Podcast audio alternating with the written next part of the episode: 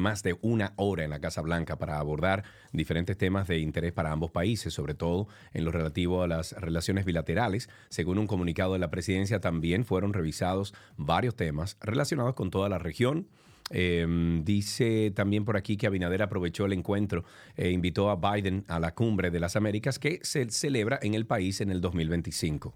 Bien, bien, bien por el presidente. pero ese señor estará vivo todavía. Ay, no, Sergio, mira, no, no, el presidente Biden dijo que las relaciones entre Estados Unidos y la República Dominicana están en su mejor momento y dijo que tiene interés en que tanto Estados Unidos como la República Dominicana trabajen de manera conjunta sobre varios aspectos en interés común. Otros temas que se abordaron ahí durante esta reunión fueron la corrupción y el narcotráfico. Bueno, señores, qué bueno, qué bueno. Bien por el presidente. Migración ha dejado inaugurado un centro, un centro de, de mando y control de la Dirección de Control Migratorio, además de unas oficinas de investigación de la Dirección de Inteligencia Migratoria. Estos van a ser unos centros que se van a encargar de mantener una vigilancia permanente eficaz en tiempo real a las unidades de mm, interdicción migratoria. Esto va a ser en todo el territorio nacional. Lo van a hacer a través de un sistema GPS que, señores, qué bueno que estén usando la tecnología, porque la tecnología es la mejor amiga de cualquier proceso de investigación y además es la mejor amiga de la prevención. No me diga. Entonces, eh, se habló de drones que van a ser operados por técnicos, van a tener la capacidad de. ¿Drones o drones de lo que vuelan? Ah, wow. wow. Muy bien, muy bien. Los dos. Ok, bueno. Eh, hablaba de drones que lo van a operar unos técnicos. Van a tener la capacidad de rastrear, de supervisar de cerca los movimientos y las actividades de esos vehículos y dicen que el propósito de esto es que operen dentro del límite de la ley porque mm, la idea no es eh, hacerlo de forma contraria. Hay un comunicado de migración que dice que la institución está impulsando una serie de proyectos, una serie de iniciativas porque tienen la intención de mejorar los servicios que dan a la ciudadanía, de hacer un poco más eficiente mm. todas las acciones que se están llevando a cabo en el territorio nacional. Él dice que esto va a servir como referente en este tema para la región, pero además mm, fue habilitado un centro de monitoreo de la Dirección de Tecnología. Ellos van a seguir mejorando los servicios que ofrece migración en favor de la población y me parece genial. Si se aplica como se debe y si utiliza la tecnología como se debe, es la mejor amiga. Ok, bueno, cae otro antisocial en menos de 24 horas y es que la Policía Nacional informó que un delincuente que era, bueno, ya buscado por distintos hechos delictivos y criminales cayó abatido a la mañana de ayer en el sector de la Chinola, esto es en Los Guaricanos, en Santo Domingo Norte, y luego de enfrentar, bueno, a, a estos agentes de la institución que le daban seguimiento para apresarlo, el ciudadano era apoderado como la PEMPA y era buscado de manera activa mediante un arresto. Eh, un arresto en su contra y de acuerdo con estos datos compartidos por las autoridades, los cargos atribuidos son por varios hechos delictivos como asalto a mano armada. Era un angelito el muchacho. Hay un niño. Sí, sí, sí. la PEMPA, conforme a los reportes preliminares, atacó a tiros a los agentes quienes se vieron en la necesidad de repeler la agresión. La Policía Nacional dijo que está ampliando las investigaciones por lo que oportunadamente ofrecerá eh, mayores detalles. Pero mientras tanto está muerto. ¿eh? Por más que eh, sí, olvídate, está muerto. Sí, la, realidad es esa. Y hay que resaltar el, el tema de la búsqueda de estos antisociales y estos delincuentes. Yo misma tuve una experiencia de que la conté al aire en la ciudad colonial están utilizando mayor inteligencia, están tratando de ir a buscar a estos delincuentes, no ir a accionar cuando se arme un despelote, sino yo salgo a buscarlo porque yo sé quiénes son y hay órdenes de arresto. Y hay que destacar en ese sentido, se ha ido avanzando. Uno ve los resultados. La República Dominicana, a través de Proconsumidor, recordemos que lo dirige Eddie Alcántara, ha asumido la eh, presidencia del Foro Iberoamericano de Agencias Gubernamentales de Protección al Consumidor. Esto va a ser en el periodo 2023-2024. Este funcionario va a asumir el compromiso de continuar desarrollando una agenda con la intención de colocar en el foco internacional todas las, eh, las pretensiones de los países iberoamericanos.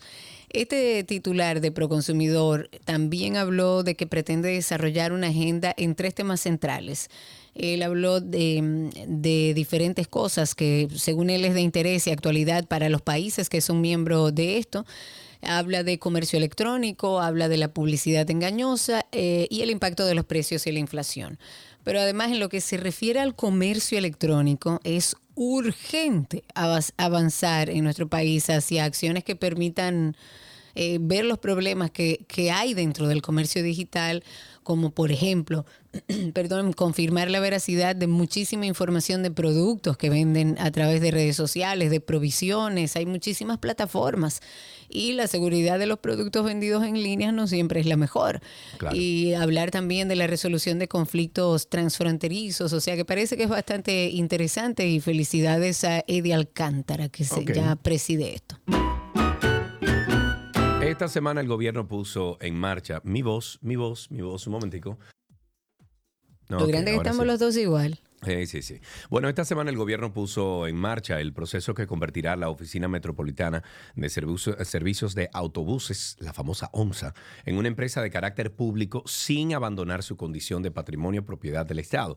Pero, pregunta, ¿en qué consiste esto? Es una pregunta. Dice, ¿en qué consiste esto?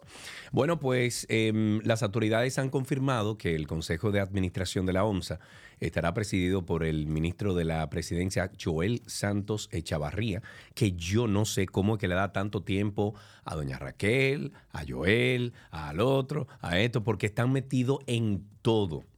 Bueno, Joel estará acompañado del ministro de Administración Pública, Darío Castillo, y el director de la OMSA, Radamés González. Este consejo también estará integrado por los ministros de Hacienda, Jochi Vicente, y de Obras Públicas, de Línea Ascensión. El ministro de la Presidencia, Joel Santos Echavarría, lo describió como un paso de avance muy, muy importante debido a que como empresa pública la OMSA será más eficiente y operará como una entidad descentralizada que podrá implementar una visión comercial, aunque siempre como un eh, patrimonio de la propiedad estatal.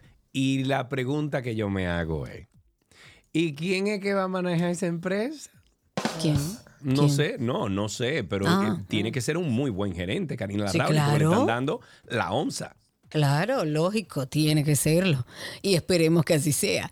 Hablemos de estadísticas. Hay unos resultados de una investigación estadística que confirma que cerca de la mitad de los alimentos que consumen las familias rurales son generados directamente por mujeres. Esto fue un dato eh, muy interesante. Se dio a conocer eh, a través de la viceministra de Cooperación Internacional de del Ministerio de Economía. Ella estuvo ahí hablando y habló sobre cuál es el papel que juegan las mujeres en el proceso de desarrollo de esos territorios específicamente, o sea, de los territorios eh, rurales y además hablaron ahí de la contribución al crecimiento productivo, la relación social de las comunidades y el impacto de estas mujeres. Pues durante un seminario ahí se abordaron este y otros temas y muchos aspectos sobre los aportes femeninos se confirmó también que muchas mujeres experimentan grandes desigualdades en las zonas rurales, como por ejemplo un menor acceso a los servicios de salud, de educación, al agua potable, también a temas de tecnología, a aprender algún mecanismo financiero. Eh, mientras que, por ejemplo, la, la viceministra que estuvo ahí de Desarrollo Rural, ella dijo que durante este seminario que parte de la seguridad alimentaria descansa sobre los hombros de las mujeres rurales y dice además que los campos deben contar con las mismas obras de infraestructuras básicas que mm, pueden verse incluso en las áreas urbanas para beneficiar a las que residen en los poblados que son como más lejos, de esos pueblos que son bien lejos y las grandes ciudades, evidentemente. Ok, te acabo de compartir una lista de, de comida eh, que nutren el cerebro. ¿Ok? Wow. Sí, eso va para After Dark. Lo vamos a hacer para Mándame After Dark. todo eso. Eso tiene que, ser con un alguien que trabaje la alimentación y, la salud mental. No, no, no. Eso es con un chef y con un neuro que tenemos que tratar ese tema. Porque lo escuché en un podcast que estoy, te lo mencioné ayer, creo, de Sanjay Gupta, eh, de CNN, que habla sobre el, em, sobre el cerebro y cómo nutrir el cerebro porque hay enzimas y hay proteínas que no pasan esa membrana que tiene el cerebro para protegerlo. Pero, por ejemplo, los omega 3, bueno, hay, en las nueces, etcétera, tienen esa proteína que le dicen a la, a la capa que recubre el cerebro que puede dejar pasar esa comida, entre comillas, obviamente, esos nutrientes al cerebro y eso te da, incluso te ayuda con el malestar, por ejemplo, eh, si tú estás de mal humor, te ayuda con, con, algunos trastornos mentales. No es que te cura, pero te ayuda mucho. Sobre todo, por ejemplo, el salmón. El salmón es buenísimo, es uno de los, de los mejores, de las mejores comidas que Que no puede ser en exceso. El cerebro. No, imposible, no todos los días salmón, pero tú tienes una gran cantidad. Bueno, eh, ese va a ser un podcast que viene por ahí.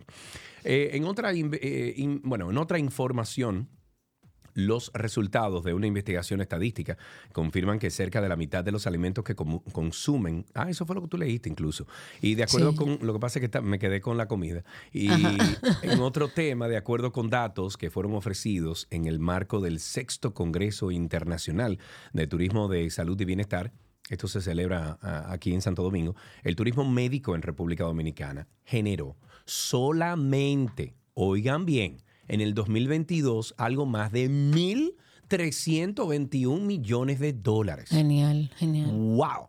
Esta cifra, que forma parte del segundo estudio y diagnóstico del turismo de salud y bienestar del país, representa un incremento considerable si se tiene en cuenta que en el primer informe que fue divulgado el año pasado se decía que en el 2018 República Dominicana logró ingresos de apenas 265 millones de dólares con este concepto de, turismo eh, de salud.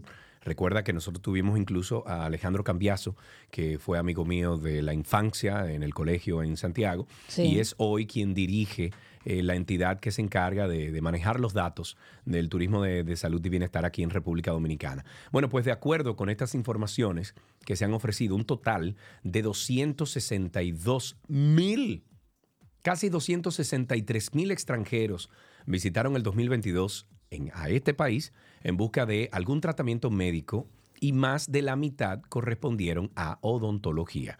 Otros 40.000 viajaron por cirugía plástica, 26.290 por otro tipo de cirugía. El gasto promedio de viaje de un turista de salud a República Dominicana sin acompañante, solito o solita, es de aproximadamente 7.500 dólares, incluyendo alojamiento, traslados, internamiento, claro, le sale más barato. ¿Tú sabes quién deberíamos entrevistar un día? Jesús Abreu. Sí, claro, porque él como cirujano plástico, y a mí me consta, recibe también muchas personas del extranjero. Muchísimo. Eh, no sé cómo lo ha logrado, pero Jesús se ha sabido. No, pero no es el único, ¿eh? Pero, no, yo sé, pero, viene mucha gente. Pero Jesús se ha sabido mercadear muy bien. Fuera del país, obviamente, hay, hay un tema de, word of mouth, de, boca a boca. Claro. Que Jesús, como tiene tantos años y es un excelente cirujano, pues la gente habla. Y obviamente sus trabajos caminan. Entonces ya tú sabes. sí, sí, sí. La verdad a mí me oh". sorprenden esos números. No sabía que era tan elevado el número del turismo de salud, pero eh, eh, eso es parte de lo que ingresa a nuestro país. El turismo tiene muchísimas vertientes. Hablemos de la situación Haití, Río, más bien vamos a hablar del río de Jabón, porque hay una crecida que se registró en el día de ayer en el caudal del río Masacre. Eh, como ha estado lloviendo, estas lluvias que se registraron empezaron a afectar los trabajos de construcción del canal que está mm, eh, armando el poblado haitiano ahí en Juana Méndez. Esto está en la franja norte de la frontera de nuestro país. Entonces el río creció, inundó parte de esa estructura que se está construyendo ahí en Haití. Eh, de acuerdo con algunos medios internacionales, el aumento del caudal del río provocó muchísimas pérdidas para los haitianos. Y esto es como eh, guerra avisada, como que se le ya se le dijo y se le en su momento incluso en escenarios internacionales se dijo que de la forma incluso en la que estaban construyéndolo lo que iba a provocar era una desgracia. Y desde hace varios días el río Masacre está generando mucha preocupación entre los obreros que están ahí trabajando, el comité que armaron eh, para, para esta obra. Y esto debido a que el aumento en el caudal de agua ha derribado en varias ocasiones el muro que ellos han levantado los haitianos para tratar de desviar el afluente. Mm. Será Dios mandándole una señal diciéndole, muchachos, espérense, tranquilícense, siéntense a hablar. No sé, no, no, no. En otra cosa eh, que también tenemos que mencionar es que agentes de la Subdirección Regional Este de Inteligencia, tú sabes que tú llamas al Dintel y tú dices, buenas, el Departamento de Inteligencia, y te dicen, ¿eh?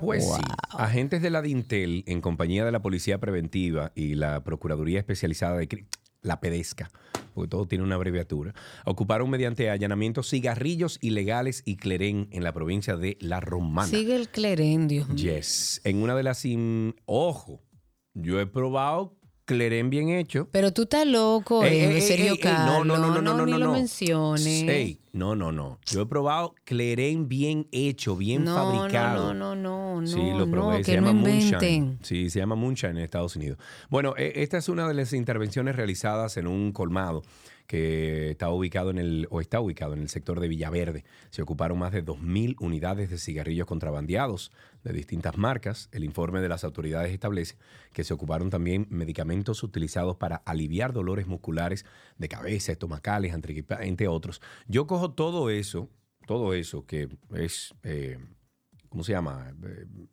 ¿Cómo se dice eso? Fabricado. ¿Fabricado qué? Sí, sí. De que- manera que- ilegal. Sí, sí, pero, pero eso tiene un nombre. Es forfeit. Eso es. Yo estoy con el inglés en estos días que no lo Ah, pero mira, múdate. Sí, eh, bueno, es que yo vivo en Punta Cana. ¿eh? Em, Ok. pero eso que es. em, que no es original. em, Falsificado. Falsificado. Y yo se lo diera lo mismo que lo están vendiendo.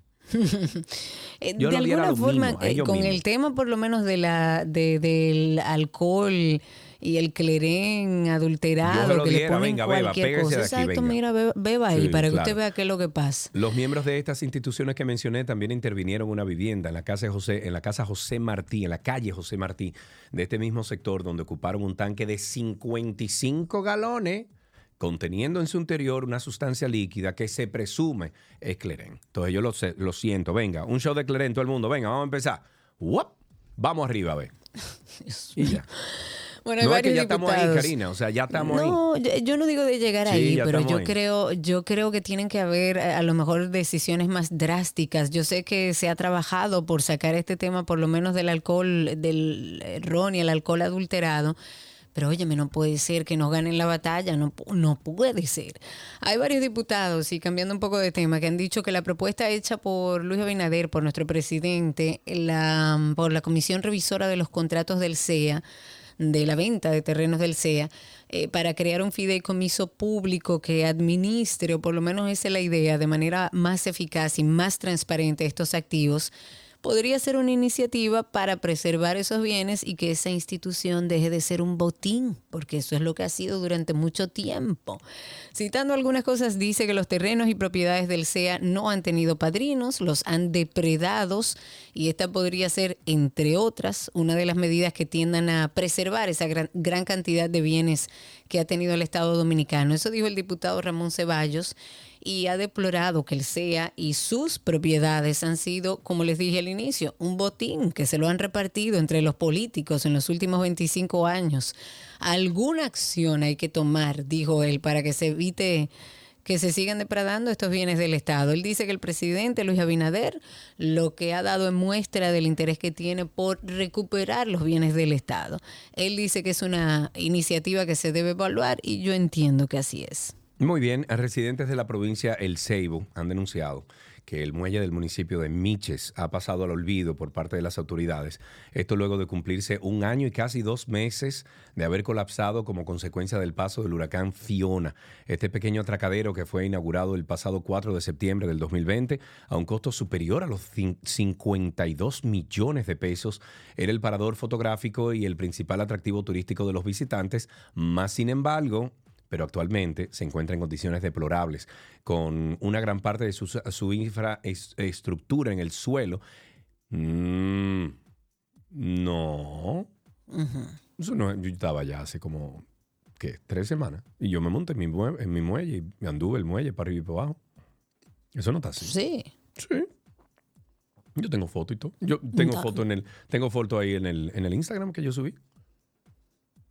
Dicen Mm. ellos que el muelle debe ser reconstruido, puesto, eh, bueno, dice que esto era el ente principal para mover la economía de la zona a través de excursiones y otras actividades que llamaban la atención de los Yo no sé, yo tengo tanto que no voy por ahí. Estaba El pensando a ver si había pasado, pero no. El muelle no. de Miches, el que dice muelle, Ay, ¿cómo se llama? Muelle turístico de Miches. Por lo menos ese, no sé si es ese, eh, o sea, A a, lo mejor ese es que se está refiriendo. Claro. Pero Eh, ese, estamos yo sé que está bien porque yo estuve ahí hace tres semanas tomando fotos y tomando fotos en dron y todo. Y, Ah, y ese muelle está bien. Bueno, habría que averiguar, Cristi, averigua ahí, Lo a ver que- si podemos actualizar la información. Lo que yo sí vi fue mucha miseria en, en Miches, eso sí, miseria, miseria. O sea, cayéndose a pedazo el, el- el- el pueblito. Qué eso sí vi. Eso Qué sí. pena. Ojalá y con todos los proyectos que hay por ahí se reactive la economía y puedan los locales vivir con mayor calidad. Hay un tema que hemos mencionado varias veces. Señores, esto continúa pasando y es, a mí me parece absurdo. Una vez más, varios estudiantes y varios maestros lo ingresaron a un centro médico porque estaban intoxicados. ¿Adivina por qué? Mm, no sé.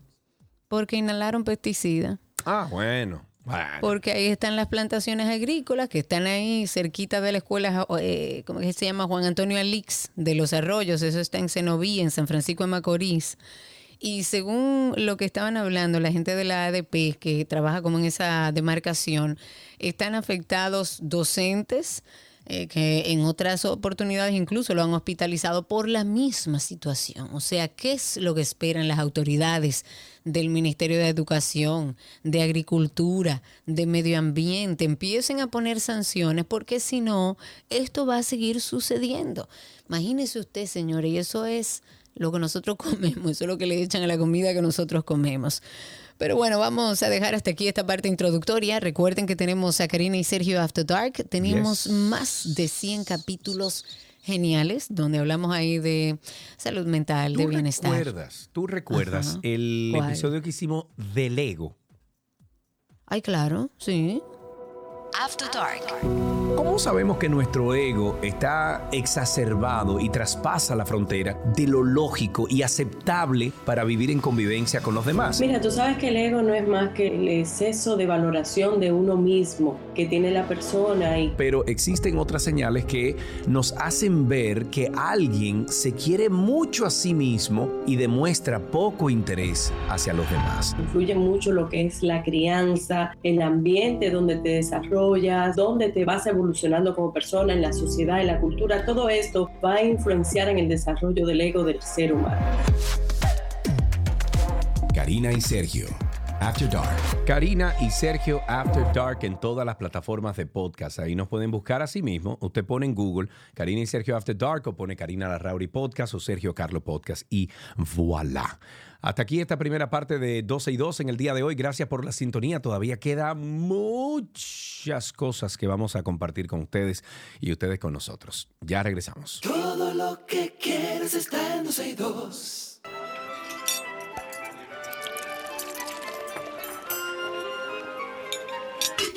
Hola, la, me voy, je mange comida de Gabriela Paz, que buena sí, me voy. Hola, Gaby, ¿cómo estás? ¿Cómo estás? Todo bien, hoy viernes, por fin. Ya cierra la semana laboral, cualquier invento y coge para allá para Boalá Café en Alto de Chabón. ven, ¿Quién sabe? ven. Hacemos un calentamiento. Déjame decirte, hoy juegan aquí. Yo lo sé, nosotros, en el yo lo sé. Las estrellas con los toros. Eso va a decir mucho de ese domingo 12 que por ahí se acerca. Óyela ahí, Gaby.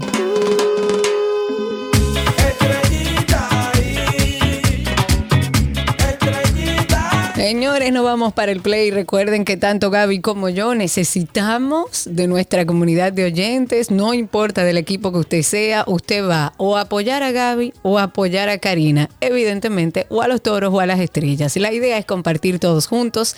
Tenemos entradas para que cada persona vaya con su pareja, para que disfrutemos ahí. Vayan por nuestro Instagram 12 y 2. Ahí tenemos un- una dinámica chulísima en donde ustedes pueden participar e irse con nosotros el próximo 12 de noviembre a ver este juego de los toros y las estrellas. Que yo Así es, así es. Atención comunidad de San Pedro, de aquí de la Romana, de Punta Cana. Vengan para acá, obviamente, capital, todos los que quieran venir. Claro. Pero vamos a, como muy bien dice Karina, vamos a hacer un partido de, de comunidad. En donde Yo espero que Clara Ver ya esté inscrita.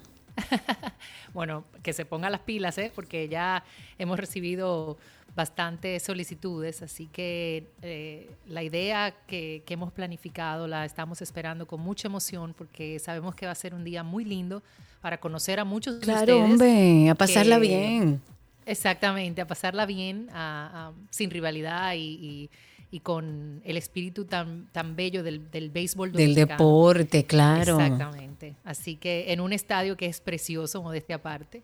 Y sí, es vamos verdad. a pasar muy bien. Es verdad que es lindo el estadio. Gaby, vamos a finalizar esta semana de galletas. Hoy que preparamos. Bueno, eh, voy a subir tan pronto termine el, el segmento, la, la, receta de los butter cookies, que de verdad ayer se me fue el día entre una cosa y otra en Santo Domingo y se me olvidó, simplemente. Eso lo, digo sinceramente, se me olvidó. Se me olvidó. Eso pasa. cuando llegué a Romana, eh, nada, tenía un curso de, de, de, cocina con niños bellísimo aquí en, en Voilà. Aquí hay una escuelita de niños chiquitos y entre 4 y 5 años. O sea, Ay, qué lindo. La verdad que me lo gocé como tú no te imaginas. Y hoy vamos a finalizar, Cari, con una receta de unas galletitas de limón amarillo. Son, señores, realmente deliciosas, son elegantes, finas.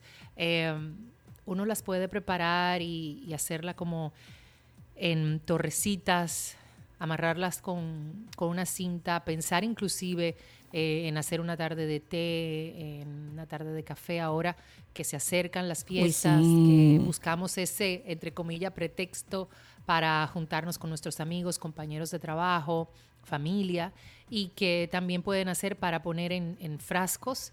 Eh, comiencen a reciclar esos frascos grandes de vidrio para, para utilizar y hacer cositas lindas en, en esta Navidad. Y estas galletitas son perfectas, créanme que son bastante perfectas.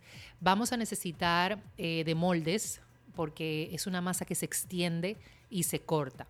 Y el grosor de la galleta va a depender de qué tan fina usted la quiera o tan gruesecita para, para hacer el corte de la misma. Estas galletas son súper ricas para ser finitas, que se, des se desbaraten en la boca.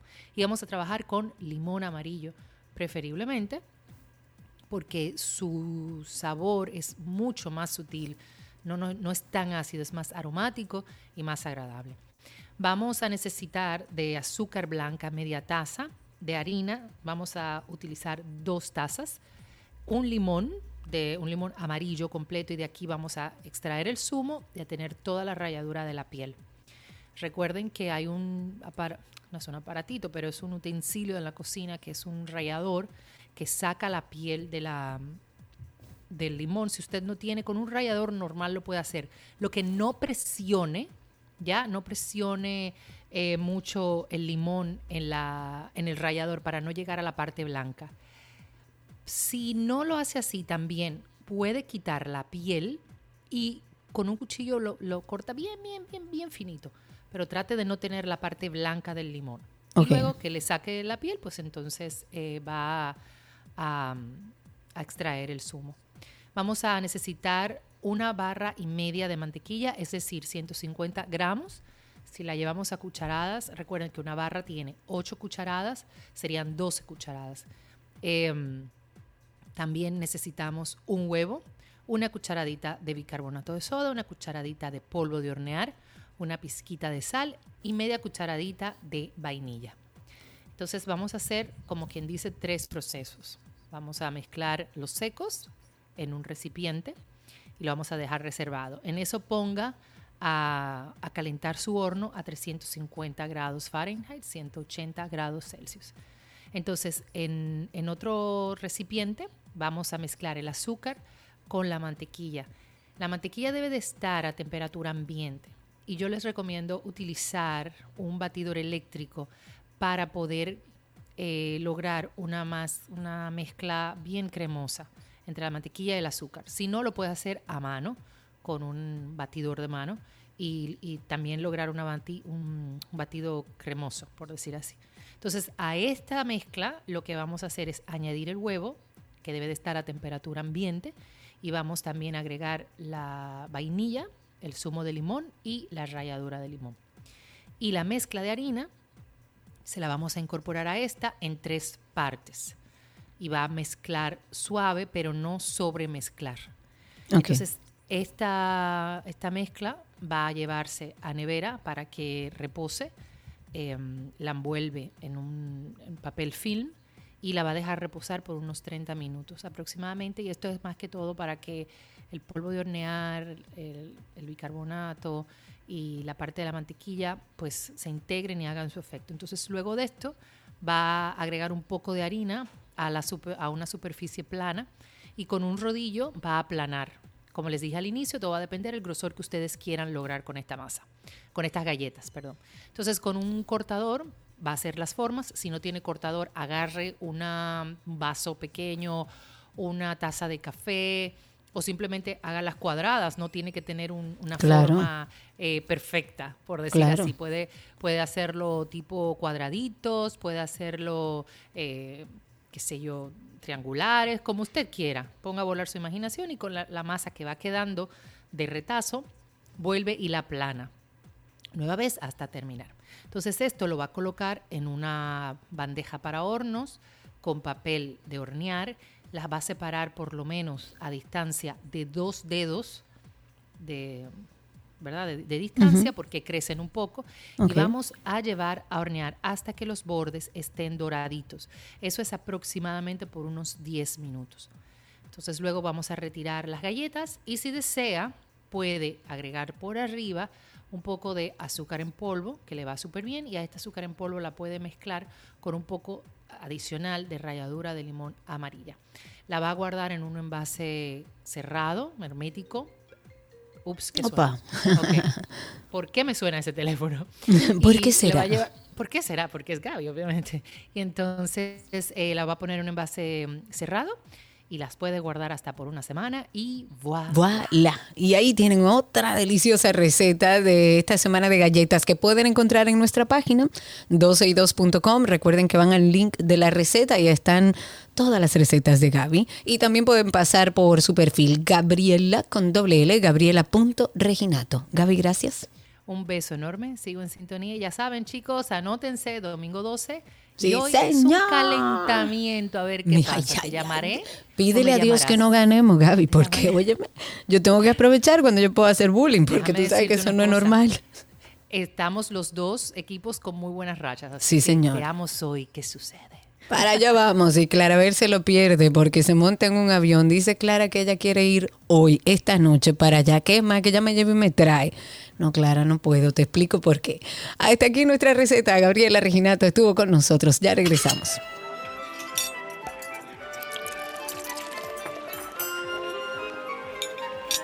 Todo lo que en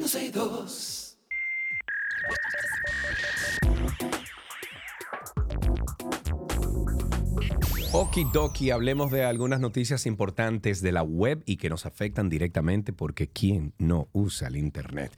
Una característica de Google, una nueva característica de Google y su función de compras permite que pequeños vendedores, dueños de negocios emergentes o emprendedores puedan ser identificados como tal para atraer nuevos clientes. La característica que ya está activa en algunos países de América permite que los emprendedores muestren públicamente una insignia con la frase pequeño negocio junto al icono de una tienda en la parte inferior izquierda de un artículo, un item, em, eh, como destacado en Google al momento de consultar por alguien en el buscador. Según el comunicado oficial emitido por Google para anunciar la incorporación de esta herramienta a la lista de recursos para negocios, Em, se dijo que esta insignia no sería un estado al que se podría postular, o sea, los mismos emprendedores no pueden postularse, sino que sería otorgada automáticamente por la compañía basándose en criterios especiales, léase la IA. Las tiendas que, que tendrán esta característica especial serían aquellas que cumplen con algunos requerimientos, por ejemplo, un número determinado de tiendas en, esa localidad, el tráfico de sus páginas web, la cantidad de productos que ofrece a sus clientes, entre otros. En caso de que los vendedores consideren que este atributo no sea aplicable para ellos, entonces pueden removerlo de sus características en el centro de vendedor o también en el perfil de la tienda, de la tienda en Google. Por otro lado, también, mientras esta insignia, este logo está activo, se mostrará tanto en Google como en la tienda virtual de, Shopify, que es la plataforma que apoya a YouTube en la realización de ventas online. Mira que ahora que mencionas YouTube, yo estuve leyendo que ellos han confirmado que están lanzando eh, serias medidas a nivel global para evitar el qué? El uso de bloqueadores de anuncios en su plataforma. ¿Tú alguna vez lo utilizaste o tú lo pagas? Mm, yo lo pago. Ah, pero yo conozco de mucha gente que utilizó de todo para bloquear los anuncios y ahora ya están trabajando muy duro, muy duro en eso porque ellos dicen que eso es una violación de los términos del servicio. Y la compañía comenzó ahora a probar eh, en este mismo año, en el mes de mayo, una función que impedía reproducir videos a aquellos usuarios que utilizaban cualquier pro- eh, programa de bloqueo de anuncios. Y en este caso se informa, o sea, lo que hacía la plataforma era que informaba al usuario a través de una notificación de que si quería continuar viendo el video, debía dejar de utilizar bloqueadores o registrarse como suscriptor de YouTube Premium. Porque si usted no quiere ver anuncios, usted puede pagarlo y ya, que es muy bueno, ¿eh? Sí, Porque funciona. yo lo tuve un tiempo y tú puedes ver YouTube y, y si, por ejemplo, quieres seguir usando el celular para contestar cualquier Puedes WhatsApp, por cerrar la ejemplo, aplicación y no se va el sonido ni nada así. Exactamente. Y yo, por ejemplo, tengo muchos programas que, o sea, los escucho solamente, no me interesa verlo porque son muy informativos y eso para mí era genial.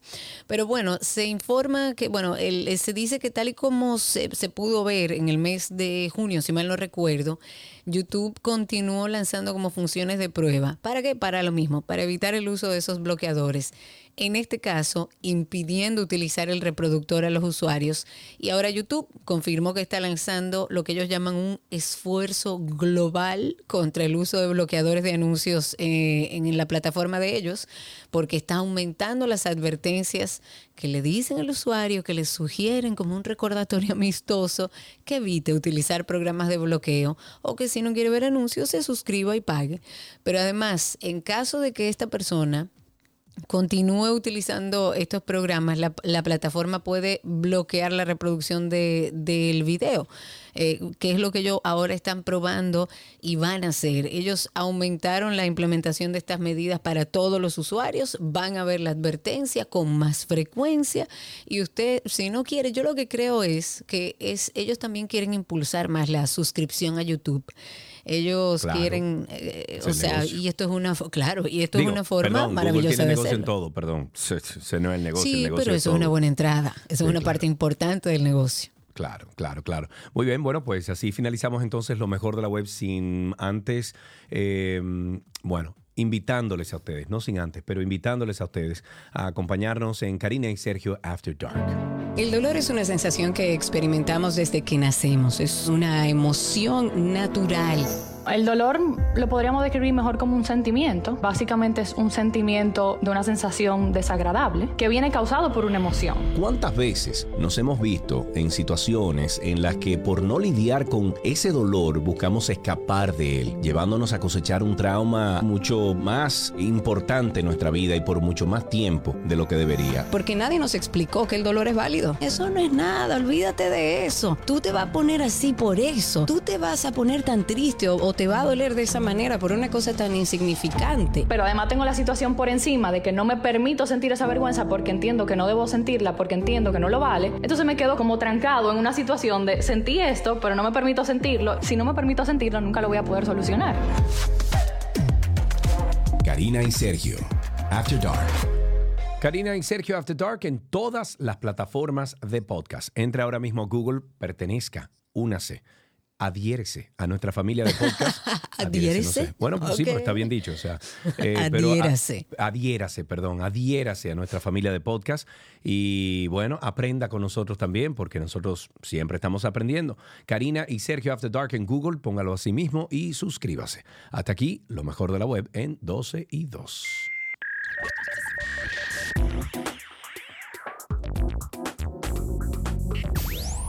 Lo que quieres está en 12 y 2.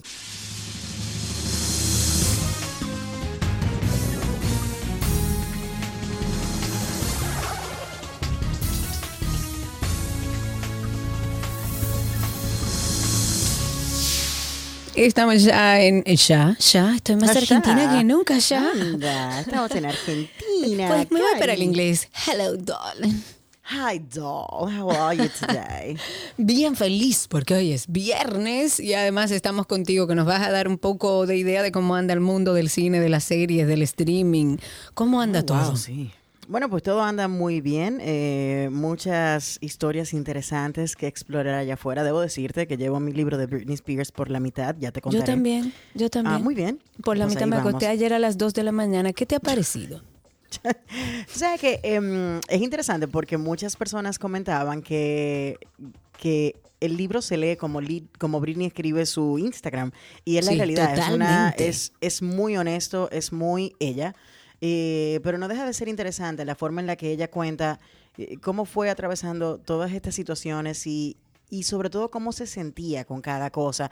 Que desde afuera, todos los que tuvimos la oportunidad de vivir esa locura mediática alrededor de la figura de Britney Spears, eh, pues comenzamos a entender algunas cosas y yo creo que es un libro muy entretenido, se lee muy rápido, es bastante honesto, no es tan elaborado como algunas autobiografías donde le dan vueltas a los asuntos y hacen eh, un capítulo de 100 páginas. No, es bastante fácil de leer y, y la verdad que muy sí, interesante. fácil, fácil, súper llano. fácil, Yo siento que de, de alguna manera para mí es interesante leerlo, Anina, porque yo lo pienso desde el punto de vista de la conducta humana. O sea, yo vi el deterioro de una joven exitosísima que llevaba una carrera brillante, que además llevaba también su vida personal muy limpia, con una pareja muy estable por mucho tiempo, y de repente tiene un quiebre emocional y a partir de ahí fue la debacle.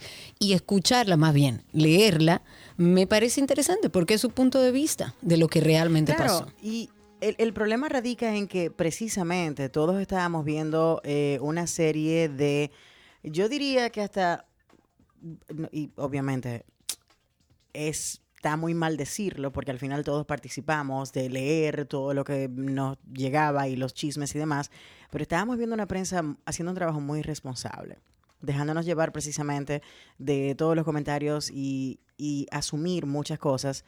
Eh, hasta en las entrevistas a Britney simplemente la acusaban o la Wow, línea de sí. cuestionamiento iba por el lado de tú eres responsable ya y todos lo sabemos, di la verdad. Es terrible ver cómo...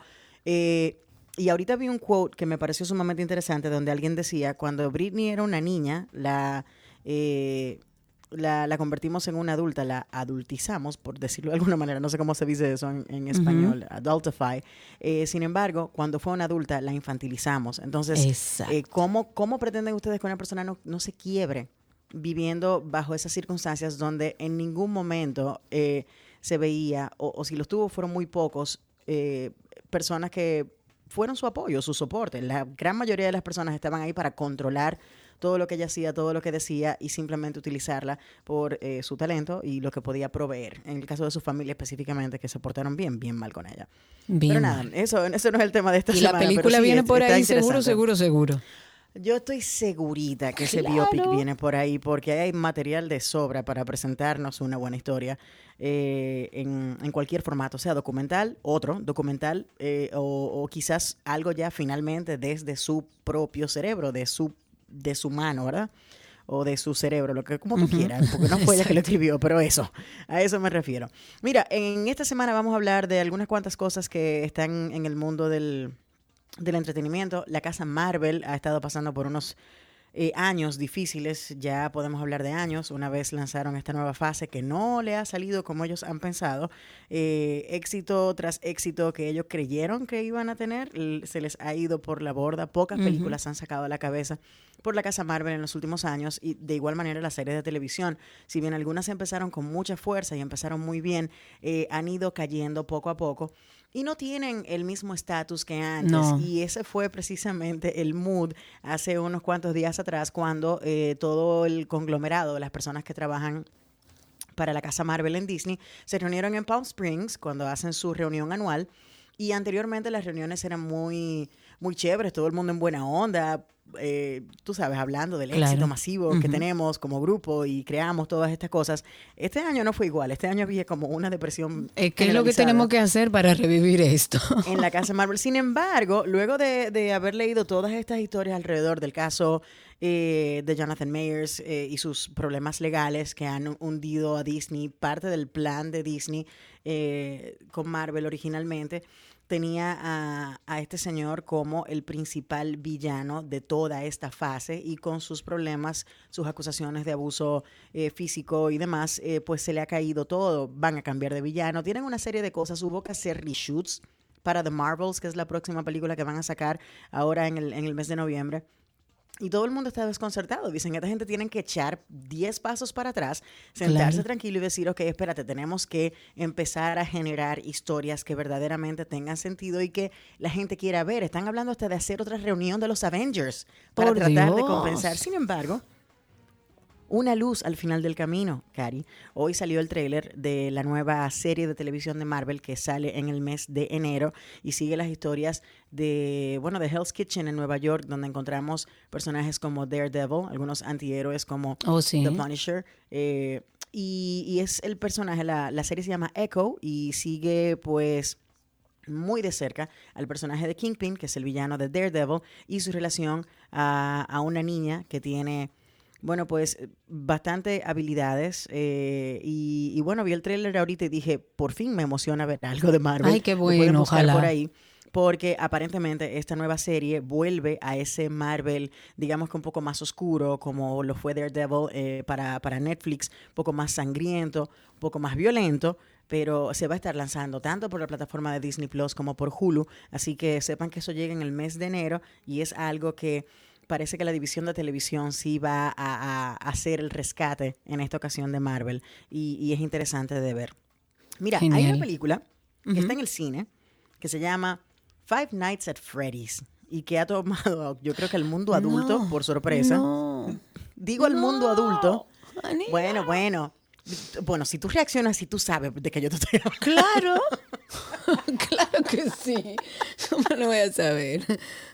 Dios. Bueno, pues lo cierto es que Five Nights at Freddy's, que salió justamente el fin de semana previo a Halloween, eh, dio una de las grandes sorpresas del año, porque primero siendo una película del género horror, eh, se metió en los bolsillos 80 millones de dólares en views solo en su primer fin de semana.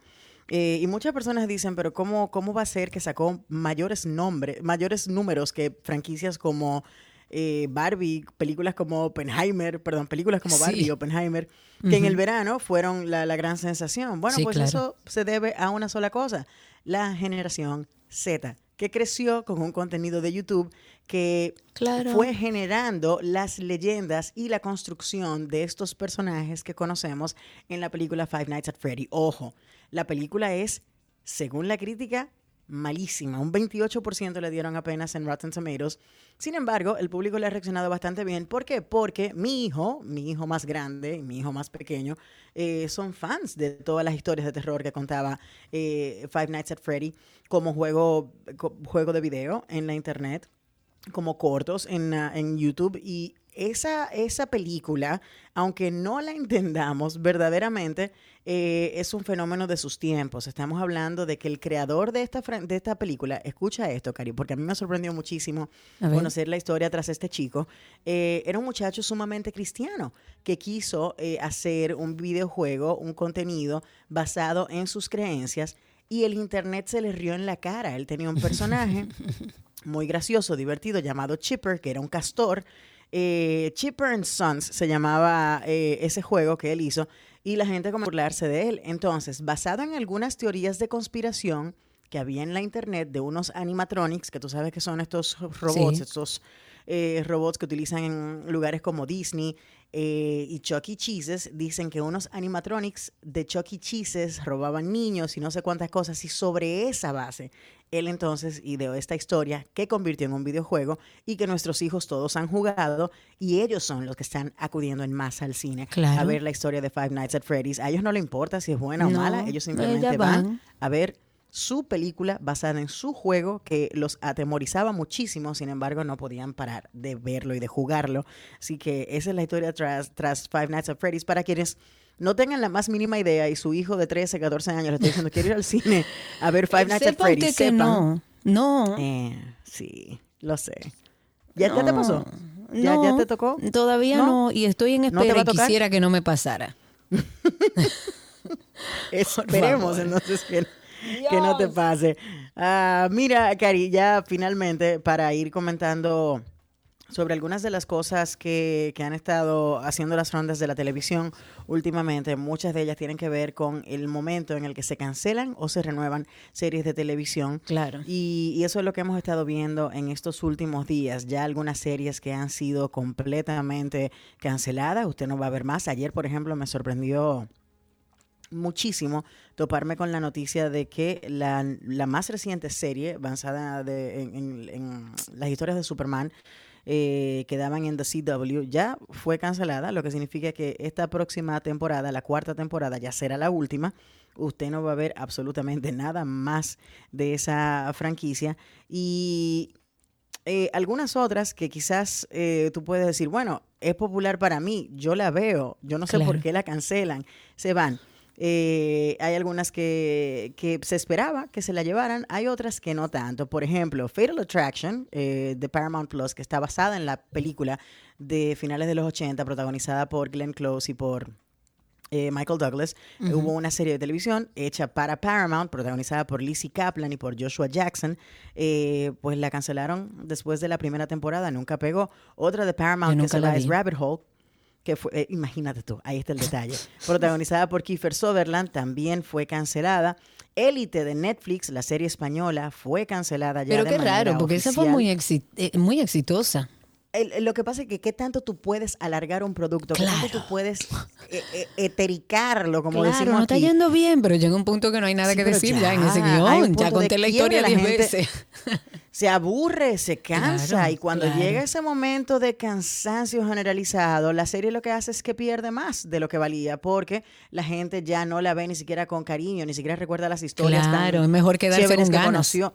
Eh, Señores, hagan la cosa de principio a fin, sepan cuándo empieza y sepan cuándo terminan, dejen de alargar los productos porque termina convirtiéndose en, en un daño mayor para quienes se han esforzado en llevar esa historia a su televisión. Claro. Eh, bueno, iCarly, el, el revamp que hicieron para Paramount Plus también se va del aire. Finalmente entendieron que hay cosas que funcionaron en un momento y que no van a funcionar no más funcionó. adelante. Yo nunca imaginé que eso iba a funcionar. Bueno, pues ya lo sabe. Y mira que lo han intentado con de todo. Han Sí. hecho.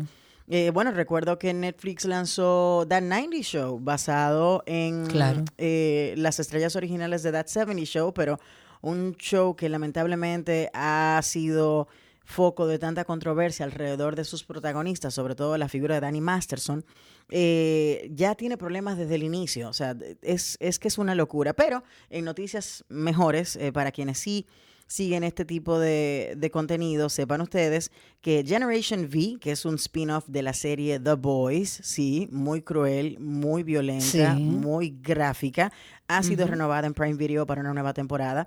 Only Murders in the Building, la serie de Hulu, va para su cuarta temporada, ya oficialmente renovada, o es quinta. No me acuerdo. No sé. no bueno, fue- no, para la cuarta, para la cuarta. Cuarta temporada fue la renovación. Castlevania Nocturne, que es la segunda entrega de la serie Castlevania que produce Netflix, ha sido renovada para una segunda temporada. Le fue bastante bien a esta primera entrega de esta nueva serie basada en las historias de Castlevania. Y por supuesto sabemos también que The Bear ha sido renovada para una tercera temporada. Así que todavía hay mucha televisión que ver. Mientras vayan saliendo estos anuncios, iremos informando eh, todo lo que usted quiere saber, quizás de su serie favorita. Así que yo, yo voy a tratar de mantenerme al tanto lo más que pueda para poder informarles. Muchísimas gracias, Anaina, por estar con nosotros. Recuerden que a Nina la pueden conseguir a través de redes sociales como arroba Annina, con doble N, Annina Rodríguez, y pueden escucharla en Reset Radio de 6 a 7 a través de la X102. Amiga, gracias. Un beso. Siempre a sus órdenes. Bye, Cari. Un beso grande y hasta aquí Cine en 12 y 2.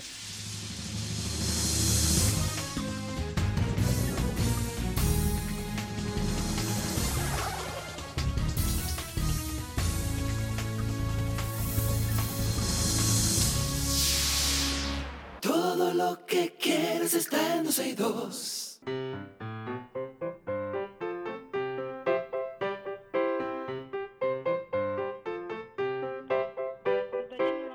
Estamos ya en que aprendiste hoy. Ese que oyen ahí ya es Diego, que está ahí, el tocayo de mi hijo. Diego, ¿cómo estás? Bien. Diego. Diego. ¿Qué? Pero tú desayunaste, ¿Qué Diego. ¿Y pasó? qué es lo que pasa? No Ok, sé. vamos a pedirle al padre o a la madre de Diego que está ahí con él que le pase el teléfono al oído a Diego y que baje el volumen del radio completamente para que él no se pierda mientras habla con nosotros. Ahora sí, Diego, ¿cómo estás? ¿Qué pasó? ¿Cómo estás? Bien. Qué bueno, ¿cuántos años tienes? Eh, ocho. ¿Y qué aprendiste hoy en el colegio? Cuéntame. Aprendí, ap- aprendí en naturales sobre la fotosíntesis, sobre la planta con flor y la, plan- y la planta sin flor y, tam- y, y también cómo es que se desarrolla la planta. ¿Y te recuerdas qué es la fotosíntesis para que me lo recuerdes a mí? Sí, es cuando una planta se nutre. Se nutre muy bien. ¿Y Diego, tienes algún chiste, una adivinanza? Sí, sí, tengo uno. ¿Cuál es el colmo Adelante. de los colmos? No, no, espérate, empiezo otra vez. ¿Qué? ¿Cuál es el colmo de los colmos?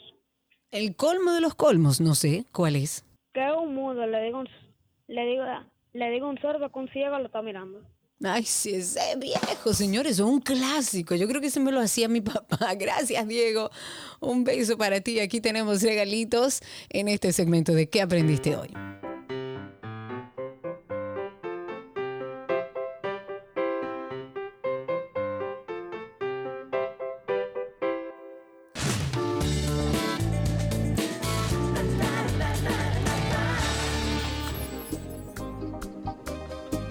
Pena que no tengamos Ay, la nueva ay. canción de lo que vamos a hablar, pero bueno. Ay, sí. El cantautor dominicano Juan Luis Guerra y 440 estrenaron en el día de ayer su nuevo EP titulado Radio Guira, que lo estuve buscando en, en Spotify, pero no lo encontré. Dice aquí que en todas las plataformas digitales parece que no ha abierto aquí en República Dominicana. Pero esta canción Radio Guira, producido y compuesto por Juan Luis, es una propuesta musical que tal como su nombre lo indica, cuenta con un concepto creativo que simula una emisora de radio creada por Guerra, que cuando los oyentes sintonizan, cada una de las seis canciones son presentadas con intervenciones de locución que los transporta a una experiencia única. La radio a lo Juan Luis Guerra, como dicen, es donde los 70 y el 2023, lo clásico y lo nuevo conviven. Este EP tiene un concepto diferente. Nuestro propósito era hacer algo innovador. Nos imaginamos una emisora tocando la música de 440 en diferentes partes del mundo. Incluimos llamadas, recetas, IDs y los géneros de mambo, bachata y merengue. Este fue nuestro sueño por muchos meses y hoy lo damos a conocer. Radio Guira, dijo Juan Luis Guerra. Qué lindo. En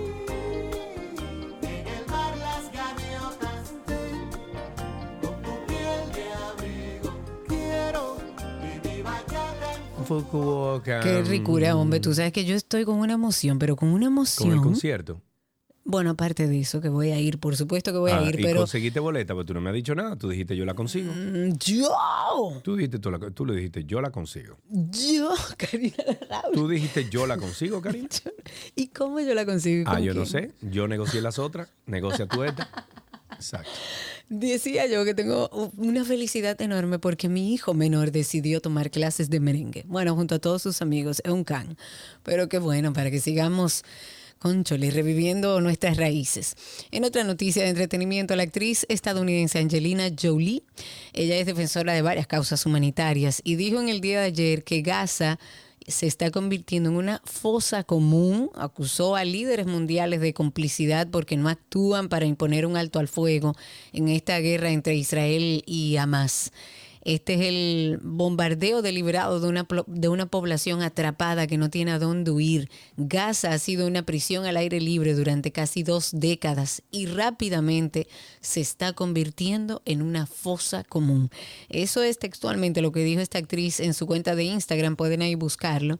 Y ella reclamó a las autoridades mundiales que familias enteras están perdiendo la vida y que se siente eh, afectada porque el 40% de las víctimas son niños y la verdad es terrible.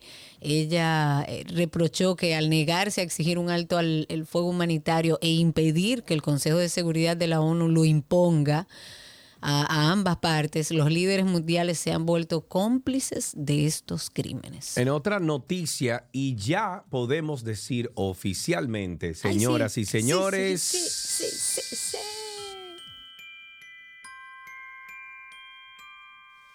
I don't want a lot for Christmas.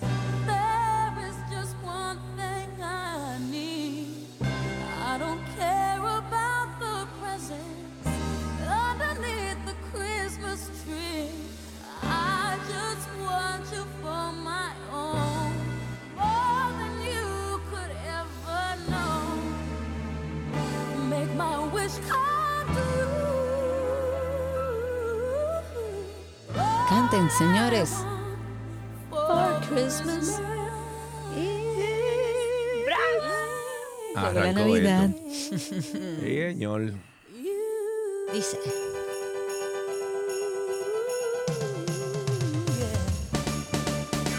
Odio la Navidad. María que María Pero Dios fue mío, pero Dios mío, tú no puedes ser así, Sergio Carlos. Yo A con esta inspiración hasta bailando. Tú sabes que yo odio la Navidad. ¡Wow! A escasas semanas de iniciar la temporada navideña, la típica celebración del primero de noviembre de María Carey, al inaugurar la temporada navideña, ha sido, bueno, ensombrecida. La cantante fue nuevamente sorprendida por una segunda demanda que la acusa de violar los derechos de autor de su clásico éxito navideño All I Want for Christmas Is You, lanzado en el 1994. Es así como la cantante de 54 años vuelve a ser llevada a los tribunales por dos hombres que afirman haber escrito una canción con el mismo nombre. Dios mío. Los compositores musicales Andy Stone y Troy Powers ya habían denunciado al artista bajo una demanda fallida que la acusaban de cometer plagio en el emble- emblemático tema que resulta tener el mismo nombre de su canción navideña, pero del 1989. Carey eh, logró salir airosa, o sea, Mari- María Carey logró salir airosa, pues fue desestimada meses después por el Tribunal de Luisiana. Ahora los músicos han vuelto a la carga con una segunda denuncia consecutiva que viene con nuevos abogados y más alegaciones, exigiendo al artista neoyorquina por lo menos 20 millones de dólares por lo menos, sí. por daños Por- y perjuicios. No, hombre, no. La Navidad sin la, sin la voz de Mariah no es Navidad. Eh, sí, pero también tenemos que recordar eh, la otra, ¿cómo es? Eh, No, la otra es la de George Michael. George la- bueno, Michael, la de. Wham.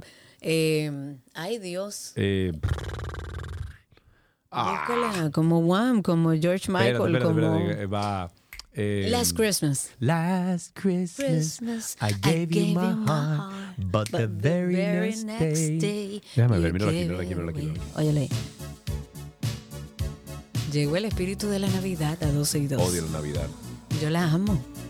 Qué bueno.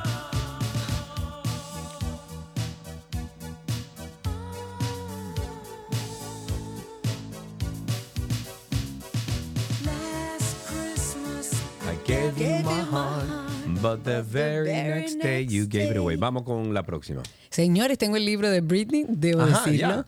Es que tú sabes que a mí todas esas cosas que son, esos son como thriller psicológico y la película seguro sale ya.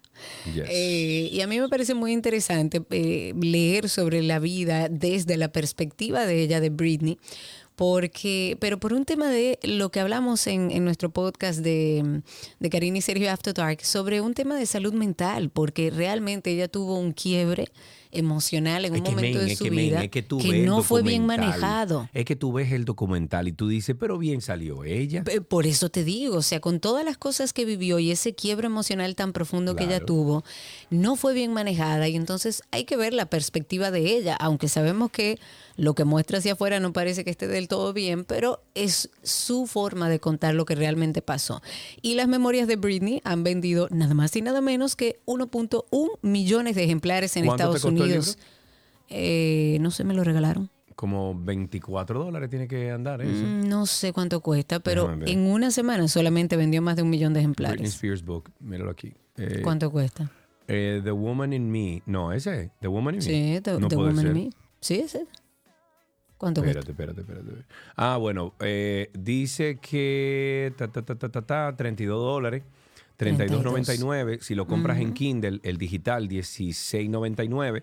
Si lo compras en audiobook 23.62. Y no, mentira, en Kindle son 32.99 igual. ¡Wow! Sí. eh, ¿Y en, The- y en The- audiobook? no, pero espérate. ¿Cómo- ¿Cómo se llama el libro? The Woman in Me. Ah, ok, ok, sí, sí, puede ser. En audiobook, tren- eh, en audiobook son tren- 23.62. En Kindle son 32.99 y en hardcover, o sea, el libro, ¿verdad? En 32.99. Bueno, señores, esta cifra incluye pedidos anticipados, libros, como dice Sergio, en diferentes formatos, en físico, libros electrónicos, audiolibros, pero no refleja el éxito que ha cosechado a nivel, a nivel internacional. The Woman in Me se ha traducido ya en 26 idiomas y las ventas superan los 2.4 millones de ejemplares en todo el mundo. bueno, qué bueno. Y eso es solo el principio, porque la editora, pero Sergio Carlos, Sorry. porque la editorial calcula que los números van a seguir aumentando. Y es así, porque viene la temporada navideña y, Y eso se una regala. película, segurito que viene una película Seguro también. que se tienen que estar peleando ya. Claro, claro. Pero la compañía, o sea, la editorial dice que esta buena acogida eh, que ha tenido el libro se le atribuye a, a la franqueza, a la franqueza, perdón, con la que se expresa esta artista y al hecho de que se trata de la primera vez que Britney habla y que cuenta su historia en sus propios términos. O sea, en otras palabras, ha realizado una serie de revelaciones que, bueno, ya han ido saliendo algunas muy impactantes, explosivas y que nadie esperaba.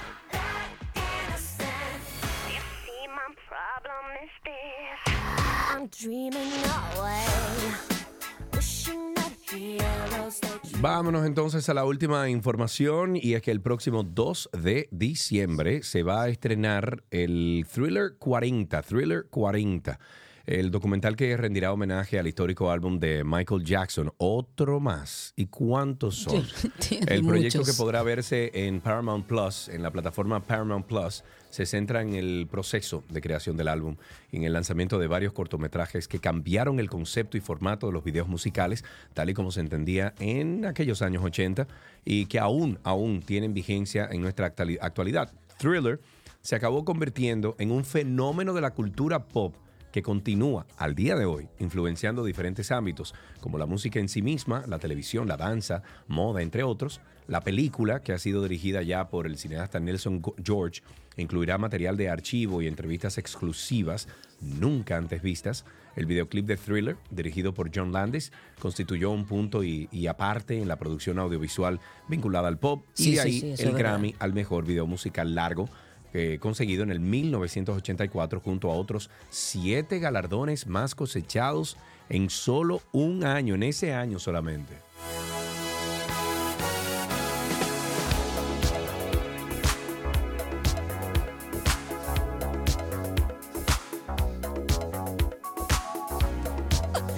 Señores, yo me acuerdo. Qué buena época. Yo me acuerdo que Titina, yo, yo Camil y Belice, ¿Qué vas a decir? Wilber, mi hermano. eh, nada, nos vestíamos como thriller y bailábamos en la sala de la casa. Nosotros teníamos un. Tú tienes que rescatar un video, una foto de no, eso. video, ¿qué video el diantre? Eh, Hace mucho. No foto, foto teníamos, pero eh, yo recuerdo en la sala de casa de Santiago había una sala grande con un patio español adentro y mami y papi tenían un, un equipo de esos viejos grandes, Philips, eh, no, Seni, no, Philip, Philip, grandísimo, con una bocina grandísima y poníamos, eh, pero oye, me poníamos esos discos de, de, de Duran Duran, de Michael Jackson, man, que se oía cinco casas más para allá. Pero Ah, una pero ustedes lo que eran Entonces, unos imprudentes. No, no, no, ¿Y mamá Lala dónde estaba? no salía y nosotros no hacíamos de la casa, imagínate. Y entonces todos los vecinitos éramos toditos chiquitos. Y todos los vecinos venían a la casa y bailábamos todos. O sea, Señores, era- qué buenos recuerdos. familiar, claro, qué claro, época. claro. Digo, yo la, eh, ya yo la escuché ya siendo un clásico. Ojo, que Mm, conste en acta. bueno, yo no. Antes de finalizar, déjalo ahí. Antes de finalizar, vamos a recordarles nuestro podcast. Recuerde que estamos en Instagram. Por ahí eh, hemos estado un tiempecito sin publicar, pero vamos a Es una vía facilísima de comunicarse con nosotros y queremos que ustedes nos digan qué quieren que hablemos, qué temas, qué le está pasando. Puede ser incluso lo que contarnos lo que está viviendo y nosotros con un especialista ver de qué manera podemos darle información y poder ayudarle. Pero mientras tanto, hay más de 100 episodios en nuestro podcast de Karina y Sergio After Dark. Un red flag para mí fue lo vivido en una relación pasada, pues en el proceso del noviazgo todo era algo controlador. La red flag corresponde a la acción o al pensamiento a otra persona de que algo que está sucediendo está mal. Eh, un red flag que pasaba algo en esas fechas. Y por lo general, este término hace referencia como a parejas o posibles parejas, pero se expande a todo tipo de interacciones, amistades, familiares, ambientes laborales, etc. En las románticas, si hay intentos exagerados de control o de celos, si la persona te critica y te ridiculiza, si te aísla de tu familia y amistades. Tuve que romper mi círculo social en el matrimonio porque tenía que estar en mi casa a las 7 de la noche porque si llegaba más tarde era todo un pleito. Karina y Sergio, After Dark. Karina y Sergio After Dark en todas las plataformas de podcast. Nos buscan como Karina Larrauri Podcast o Sergio Carlo Podcast. Hasta aquí, lo mejor de la web en 12 y 2. ¿Lo qué? ¿Lo qué, que tú acabas de decir? Eh, no, entretenimiento en 12 y 2.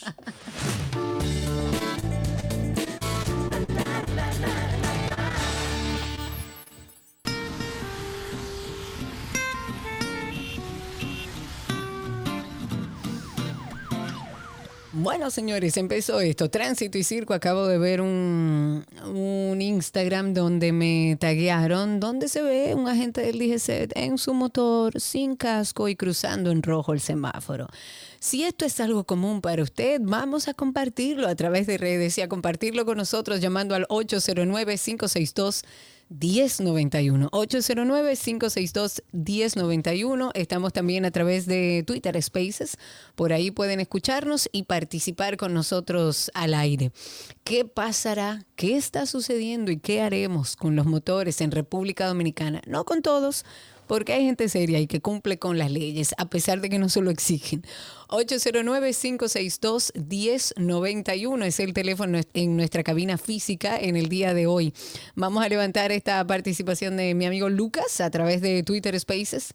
Lucas, cuéntanos, anímense la comunidad, por favor, ayuda ahí. Lucas, cuéntanos, habilita tu micrófono, ojalá y andes con buena señal. Cuéntanos. Sí, me escuchan. Buenas tardes. Perfectamente, Lucas.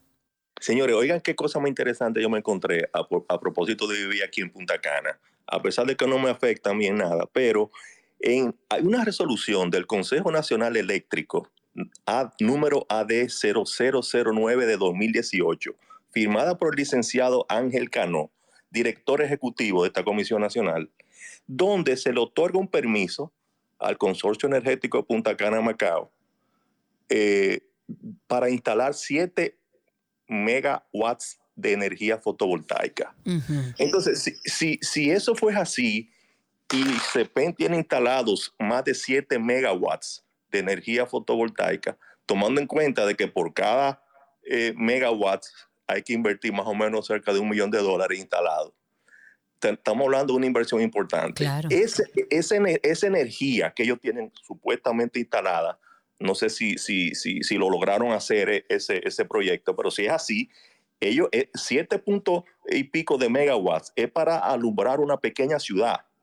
Entonces, no, lo que no se entiende es el alto costo de la energía aparte de que ellos no le dejan instalar eh, eh, nada a, ningún hotel, ni a ninguna empresa, ni a alguien que quiera. O sea, Sergio yo sé que está en eso y él sabe mucho del asunto porque está en eso. Él está en eso, evidentemente. Lástima que se paró unos minutos, se reintegra en un momentito que anda en la cabina grabando algo, pero sí, eh, ojalá y puedas acercarnos a ese documento para pasárselo a Sergio y se ponga al día. 809-562-1091, ahí está nuestra amiga Annie en la línea. Cuéntanos, Annie.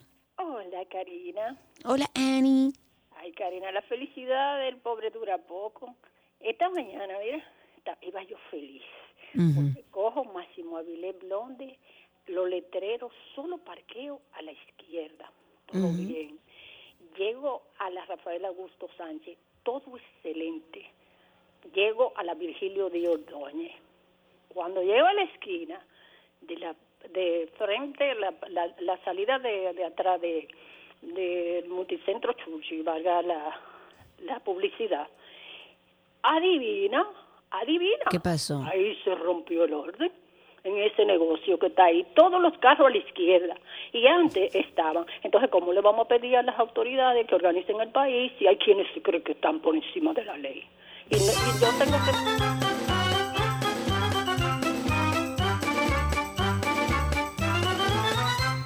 809-562-1091 es el teléfono en cabina y estamos en vivo a través de Twitter Spaces y en nuestra página también 12y2.com. Ahí está Juan Manuel con nosotros. No, se fue Juan Manuel, 809-562-1091. Cuéntenos cómo está la calle, cómo está el tránsito y el circo. Mientras tanto, ciudadanos de Santiago se quejan y esto por el caos que se forma en el centro histórico, por el tema que también pasa aquí en la ciudad de Santo Domingo, el tema de los parques no hay parqueos.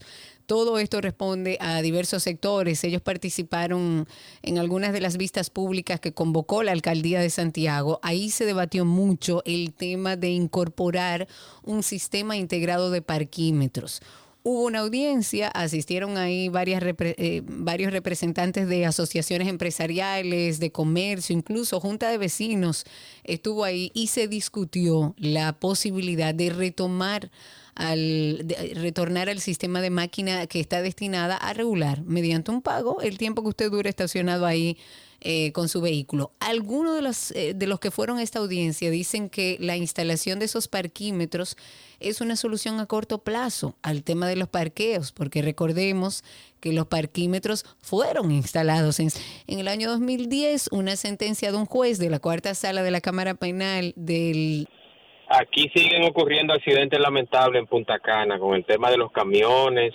y la verdad. 809-562-10 le da el microfonito. Vamos a pasar con esa llamada, luego pasamos a Spaces, que veo a Gabriel ahí tratando de entrar. Gregorio, ahora sí está en la línea. Cuéntanos, Gregorio. Sí, buenas tardes, Karina. Mira, decía que está llamando para denunciar algo. Lo primero es que nosotros como país nunca vamos a evolucionar hasta que no matemos, terminemos de matar al fantasma de Trujillo. ¿Y a qué me refiero? Y es que aquí se mantienen costumbres.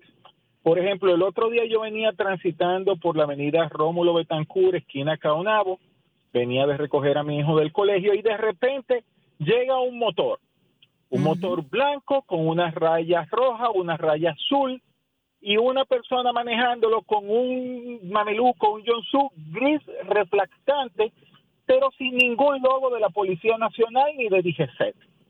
Me para de manera arbitraria a mí y a todo el mundo y yo le pregunto, ¿usted es un seguridad privado? Y me dice, yo soy un guardia, CH, eh, eh, eh, C- CN, ¿verdad? Oh, con todo y mala palabra. Claro, claro. Y ahí le digo yo, pero usted no está identificado y usted no es DGCET. Claro. A lo que en una veo que viene franqueando un camión del ejército y le digo yo, pero ¿y cómo ustedes andan con un franqueador sin identificación? Mira, civil, cállese. De nuevo la mala palabra. Y ellos tienen, y, y- y en este país tenemos que entender que la guardia no está para interactuar con los civiles. La guardia es para la seguridad exterior del Estado. Para la seguridad interior del Estado está la Policía Nacional. Y DGCET es una dependencia de la Policía Nacional. Si hay que franquear un camión del ejército, debe ser un oficial de la DGCET, que el ciudadano lo identifique como un oficial, no alguien que ande en un motor que tú no sabes quién es. Entonces, Completamente aquí de tenemos- acuerdo. tenemos que tratar de entender que la guardia no está para, para manejar temas civiles. La guardia es para la frontera, la guardia es por una invasión, la guardia es en caso de una declaratoria de emergencia. Cuando estábamos bajo, bajo estado de emergencia, ahí la guardia sí podía interactuar porque ahí la constitución lo establece. Pero Claro. nosotros no queremos de dejar de creer que la guardia está para eh, manejar al pueblo. Entonces, De ninguna no, manera. No, no tienen Y menos en esa forma. y menos en esa forma. Mira, otro detallito, y es- esto es ya para ti con relación a lo del paso rápido, que siempre Sí. te quejas.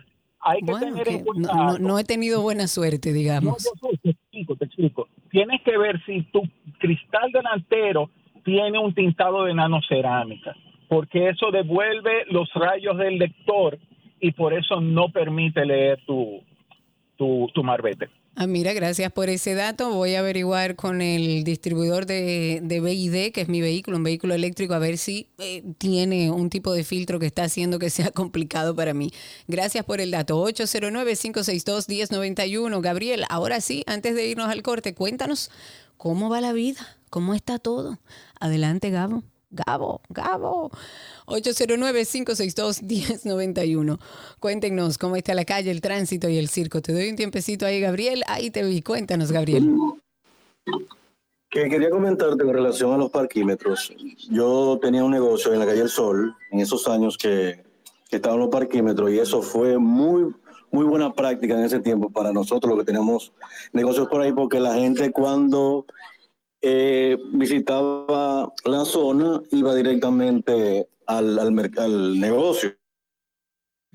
Sí, claro, y además era mucho más organizado, evidentemente, pero un tribunal dijo que eso era ilegal, el tribunal eh, dictaminó que eso era ilegal y ese dinero que se invirtió ahí, sabrá Dios quién se lo ganó. Nos informan antes de irnos a la pausa que mm, hay un accidente en la avenida 27 de febrero, próximo a la Plaza de la Bandera. Incluso se reporta un fallecido. Ahí en el lugar está el, Sistema Nacional de Atención de Emergencias, el 911, y bueno, ya están resolviendo toda la situación, pero evidentemente también hay un problema con el tráfico. Tránsito y Circo, el teléfono en cabina lo recordamos, 809-562-1091. Y cuéntenos cómo está la calle, cómo ven la situación, dónde están los tapones, si usted está por ahí eh, por la 27 de febrero próximo a la Plaza de la Bandera. Cuéntenos cómo está la situación del tránsito por ahí. 809-562-1091 y a través de Twitter Spaces. A menos de 18 días ya deben ser el plazo para presentar los candidatos municipales ante la Junta. El vicepresidente ejecutivo del PRM ha confirmado que la boleta del principal ayuntamiento del país está reservada para la actual alcaldesa del distrito, Carolina Mejía. Él dice que la alta valoración de su gestión por parte de los municipios del Distrito Nacional y la elevada intención de votos reflejada en las encuestas hablan por ella. ¿Está usted de acuerdo? ¿Dice usted y valora usted la gestión de Carolina Mejía en el ayuntamiento durante estos cuatro años? Opine 809-562-1091 y a través de Twitter Spaces. Ahí tenemos una llamada. En la línea está con nosotros nuestro amigo Raúl. Cuéntanos, Raúl. Buenas tardes, Karina. Eh, precisamente yo circulé por aquí, por la 27, próximo a la Plaza de la Bandera. ¿Cómo está eso, Raúl? Casi, sí, casi esquina Caonao. Ahí hubo un accidente. Eso es en el, en el carril que va de oeste a este, en dirección hacia la, hacia la bandera, enfrente del Banco Popular y, y APEC, que está ahí. Ahí parece que ocurrió un accidente. Pasé por ahí, me parece que vi ahí, porque entre el tumulto de los vehículos, porque había un cordón policial y aparentemente ahí había una víctima, había un, un fallecido porque lo, lo Así, tenían eso nos cubierto. dijeron. Ujú. Eso fue lo que vi, alcancé Raúl. a ver. Muchísimas gracias, Raúl. Así nos Sí, habían sí. comentado. Ahí está, Raúl, muchísimas gracias. 809-562-1091. Oh, ok. Mi perro está ladrando. 809-562-10. Ok. Equilua, basta. Basta. 809-562-1091. Cuéntenos cómo está la calle, el tránsito y el circo. Esto va a ser difícil. O a través de Twitter Spaces. Recuerden que ahí estamos en vivo también y ustedes pueden hablar con nosotros a través de esa vía. Eh, hay personas con suerte. Y luego está el alcalde de Jaquimelles. La Suprema Corte de Justicia mantiene aún engavetado el recurso de casación que se inició, eh, se inició, lo inició el alcalde del ayuntamiento de Jaquimelles, Carlos Valentín Bautista, en contra de una sentencia que lo condena a tres años de cárcel por corrupción. Y además su inhabilitación por cinco años para ocupar cargos públicos. Pues bueno, la audiencia de la Suprema se va a conocer el jueves eh, 27 de julio, pero no se o, se, o se iba a conocer, perdón, el, en julio, pero no se realizó, no hubo ninguna explicación, pero causa mucha extrañeza que desde hace tres meses este recurso no se ha, no se ha conocido. Este recurso de casación incoado por el seten- sentenciado alcalde, nadie sabe el por qué. ¿Por qué será? Pero la querella por corrupción al síndico Carlitos Pollo contemplaba el pago de un viaje privado a Argentina con dinero del ayuntamiento, robo, sustracción de dinero por concepto de la venta de sal, un préstamo en una cooperativa para pagar a empleados que despidió y tomar parte del dinero. Y de acuerdo a la querella, eh, este deal donó 2.000 pollos de su empresa a los municipios, pero el 11 de septiembre del 2017 emitió un cheque por 350 mil pesos a nombre de su querida madre, que funge como administradora de la empresa avícola, que es propiedad del alcalde condenado, y de esta manera cubrió el alegado donativo.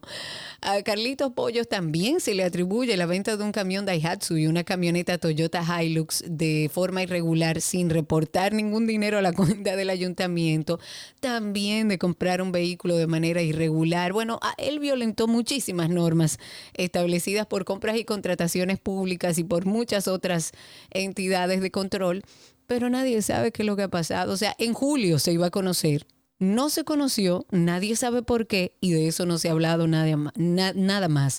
O sea que hay gente con suerte. Y después está el exalcalde de Jaquimelles. 809-562-1091. 809-562-1091. Vamos a dar chance a una o dos llamaditas más. Aquellos que están en la calle, cuéntenos cómo está todo eso allá afuera. 809-562-1091. El director del sistema de transporte estudiantil ha hecho un llamado a los padres y tutores de los estudiantes del sistema público para que lleven a sus hijos a tiempo a las paradas, por Dios. Hay una nota de prensa que está circulando y este funcionario dijo que se requiere la colaboración de los padres para que los estudiantes puedan llegar con tiempo a sus centros educativos y poder garantizar las condiciones para tomar las clases a tiempo. El encargado de este sistema, Onésimo, dijo además que actualmente están operando 82 rutas, están distribuidas en el Gran Santo Domingo, en San Cristóbal, en Monteplata y se ha transportado a más de un millón de estudiantes. A mí la verdad que este proyecto me encanta, creo que es un- una muy buena ayuda y un muy buen aporte a la sociedad y a la educación y a los niños. Sin embargo, eh, Onésimo ha sido enfático diciendo que se requiere hacer un mayor esfuerzo para que no sigan dando casos de retrasos a las paradas, porque eventualmente esto hace que los alumnos lleguen tarde a las escuelas. Además, el experto en transporte recordó a los padres que cada 20 minutos pasa uno de estos autobuses que dice trae por las paradas que ya han sido señaladas para recoger y dejar a los estudiantes. Ahí tenemos la última llamada. Está Amilcar con nosotros en la línea. Cuéntanos. Buenas tardes, Karina, ¿cómo estás? Bien, bienvenido. Mira, quería hacer un llamado, Karina. Yo transito mucho por la avenida Mella, llamado parte del circo de este país. La avenida Mella la cambiaron de orientación, pero resulta que parece que los triciclistas no todavía no se han dado cuenta de eso. Es incómodo de conducir en ella porque la gente se parquea mal y encima de eso tú te encuentras un triciclista de frente que viene en vía contraria. Entonces quería hacerle ese llamado ahí al entrar para ver si toma carta en el asunto. ¿Es cuánto?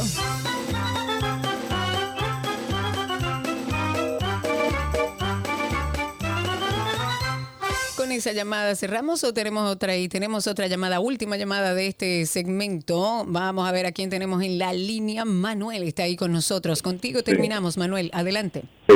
Sí, buenas tardes. Es para Intran de nuevo. Fíjese, en la John F. Kennedy con Tiradentes están todos los carros públicos parados a la derecha, donde dice no estaciones. Sin embargo, frente a Senasa, en el Club DAC, eh, Senasa, hay una grúa permanente quitando los carros que se parquean ahí, dice no estaciones. Yo vi un señor apeando seis cajas de reclamaciones al Senasa y en lo que ent- entró a llegar a la caja y salió, la grúa se le llevó el carro a esa persona. Está bien llevado porque hay estaciones, pero la ley debe ser para todos, Ah, ¿entiendes? exactamente, pero recuerde usted que ni los motores, ni los vehículos pesados, ni los carros públicos están dentro de la ley de tránsito.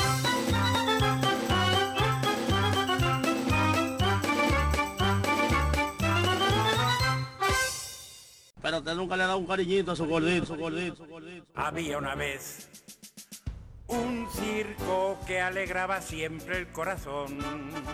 Sin temer jamás al frío o al calor, el circo daba siempre su función. Siempre viajar, siempre cambiar. Otro país, otra ciudad.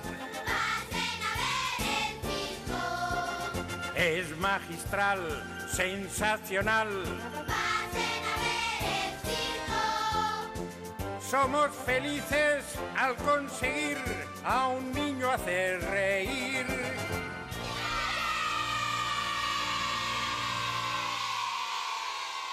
Todo lo que quieres está en 262.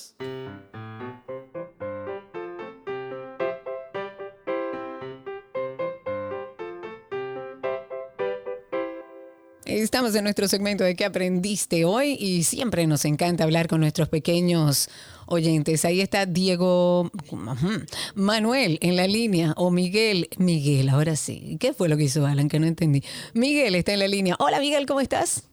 Bien, Qué bueno, ¿cuántos años tienes? 11. 11. ¿Y en qué colegio estás? Eh, Colegio Dominicano de la Salle. Ok, ¿y qué aprendiste? Eh, yo Ujú. aprendí a hacer operaciones combinadas con decimales. Oh, mi madre, Dios mío, matemática al palo. ¿Y te sabes algún chiste que hoy es viernes? Eh, no. No, ni una adivinanza. Eh, tampoco. ¿Y una canción? Tampoco, oye bien. ¿Y ¿no? un trabalengua? Eh, de hecho, no. Una poesía. Ah, bueno. Eso... Ey, pero me gustan tus gustos. Vale decir, me gustan tus gustos. Me debes una poesía para la próxima, Miguel. Muchísimas gracias por llamarnos y comentarnos qué aprendiste hoy. Ya regresamos con más.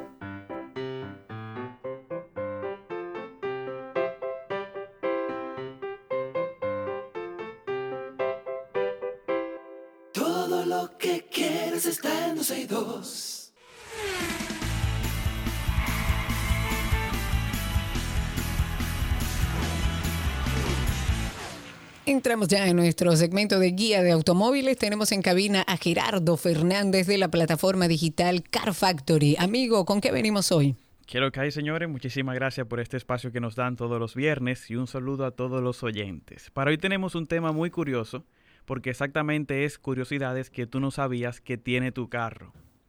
Hay Uy, gente que yo ahora- soy regularmente la, la que menos sé. hay gente que posiblemente no sabe que la llave de su vehículo sirve para abrir o cerrar las ventanas. No en todos los vehículos ocurre, pero hagan la prueba. Dejen presionado el botón de abrir el carro por unos 5 segundos y van a ver cómo las ventanas de su vehículo van a comenzar a bajar. En caso de que tengan sunroof, también van a comenzar a abrirse. Ok. Y para cerrarlo, pues lo hacen presionando el botón de cierre por 5 segundos y van a ver cómo todas las ventanas y sunroof comienza a hacer. Ese sí lo conocía, ¿ves? Ese lo conocía. Sí. ¿Y tú conocías el del control por voz? Que por ejemplo, tú estás en tu carro y tú le dices el en el control por voz que funciona a través del Apple CarPlay, Android Auto, aunque hoy en día ya hay vehículos que vienen con ese, con ese sistema de fábrica, pero que tú le puedes decir a través de un botón que él te dice como que ahora tú puedes hablar y tú le dices llama a fulano, llama a mami, llama a papi, llama a Pon a Juan, Bad Bunny, pon a Bad Bunny. llévame a mi casa. Exacto. Hay sistemas que- que te permiten hacer todo eso. Tú ves, eso quiero averiguarlo. También, eso es súper sencillo. Hay un botón que tiene que estar en tu carro y tú, le, tú lo presionas y él te va a dar una orden primero y después tú le dices lo que tú quieres que él haga. Ok. A leer el Luego- manual se ha dicho. Luego tenemos lo de la llave inteligente, que me imagino que tu carro tiene que tenerlo, Karina. Claro, que claro. es que tú puedes acercarte a tu vehículo con la llave en la cartera y él sabe que tú te acercas y va a desbloquear las puertas. Una vez que tú te desmontas de tu carro con la llave en la cartera y camina como uno o dos metros lejos del carro, Él se y cierra. él cierra automáticamente. Ok, el mío creo que no lo hace. No lo hace. Creo. In- in- inténtalo, a ver, inténtalo. Ok. Y luego también está el tema del aire acondicionado doble zona. Hay gente que no sabe que su vehículo puede tener dos regulaciones de temperatura. Uno para el chofer y otro para el acompañante. Por ahí, tú, tú también puedes ajustar la temperatura, pero también la potencia de ventiladores dependiendo del vehículo. Entonces, son muchísima ayuda que la gente ni siquiera sabía que su, que su carro tiene. Hay otra que me gusta mucho, que la tienen los vehículos con cuando tú tienes un teléfono Android, que tú lo conectas a la pantalla, que es que viene con juegos. Hay algunos que son como cartas, otros súper sencillos, pero que cuando uno está aburrido en su vehículo, en un tapón o esperando a alguien, tú pones los jueguitos y te pones a jugar en la pantalla. Ah, mira qué interesante. Eso Sí. es en el caso de Android. En el caso de. Android, porque en el de Apple, lamentablemente, no he encontrado si tiene juegos, pero he intentado apoyarlo y todo y nunca he encontrado. Y no hay nada. Bueno, Y no hay según nada. las investigaciones de Gerardo Fernández, hay cosas dentro de nuestros vehículos que nosotros no sabemos que están. Hay dos formas de usted alinearse con eso. O se sienta a leer el manual íntegro, que yo conozco personas que lo hacen ahí se- así, tengo uno en mi Sí. casa. O usted se llama a Gerardo o, va- o pasa por arroba Car Factory RD y le dice, mira, yo tengo tal carro, averíguame ahí qué es lo que hace. 100%. Gerardo, También, espérate, que hay uno muy ajá. útil, que cuando te llega un WhatsApp, tú tienes tu teléfono conectado a la pantalla y te llega un Ajá. WhatsApp y tú le puedes dar clic a ese WhatsApp que te acaba de llegar en la pantalla y él te dice eh, lo, que, lo, que, lo que dice el mensaje, él te lo lee. O sea, te lo lee. Fulano de tal dijo que ya llegó a su casa. Eso yo lo hago con Siri. Ah, con Siri también se puede. Sí. Claro, También. lógico. Mira que hay de nuevo en Car Factory, rapidito. Bueno, esta semana lanzamos el nuevo número del Car Factory Assist, que sirve para tu, un asistente a la hora de comprar o vender un vehículo. Ya si quieren comprar un vehículo con este tipo de equipamiento, también pueden hacerlo a través del 849-506-6142. Y también anoche lanzamos un video hablando de nuestra experiencia en Corea del Sur y el motivo de por, del por qué fuimos a ese país. Entonces invito a todos a que vayan a arroba Car Factory RD y vean ese video, así como también noticias y curiosidades del mundo automotriz. Gerardo Fernández estuvo con nosotros en Guía de Automóviles. Recuerden seguir la cuenta arroba Car Factory R.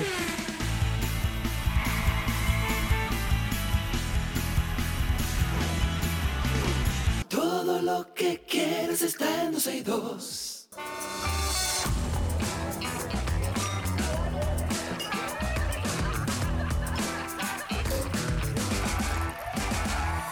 Bien, estamos en nuestra agenda de cada viernes porque es importante que nosotros nos enteremos de lo que está pasando en esta ciudad y en este país. Vámonos con que esta noche en Casa de Teatro se presenta el show Rock de los 80 y 90. Será a las 9 de la noche y las boletas están disponibles en Tixdeo.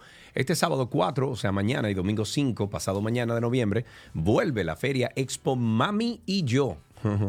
Ay, me gusta. De 10 y media de la mañana a 7 de la noche. Las boletas están disponibles en la cuenta de Instagram, arroba mami y yo RD. El sábado 4 de noviembre a las 4 de la tarde en el atrio central ahí de Blue Mall en Punta Cana, Sergio pasa por ahí. Esto va a ser una actividad infantil, se llama Christmas Smile, no, Christmas Lime. Es una actividad gratuita, pero los cupos son limitados, así que si quieren ir y quieren más información, entren en arroba Blue Mall PC.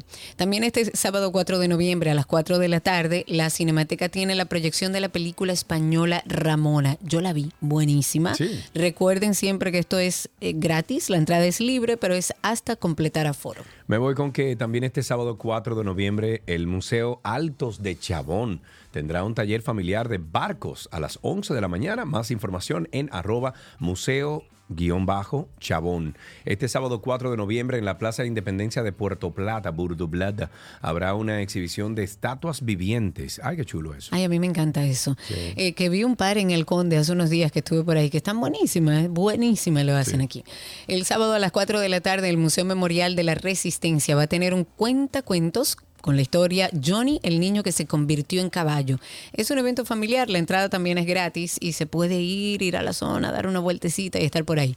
El domingo 5 de noviembre, también en el atrio central de Acropolis Center, en esta ocasión va a haber un show infantil que se llama Barbie en Navidad. También gratuito, inicia a las 3 de la tarde. Bueno, estamos en temporada de béisbol, así que usted puede pasar por el play y apoyar a su equipo favorito. Hasta Ay, aquí ay, ay, ay, esta ay, ay. agenda en 12 y 2.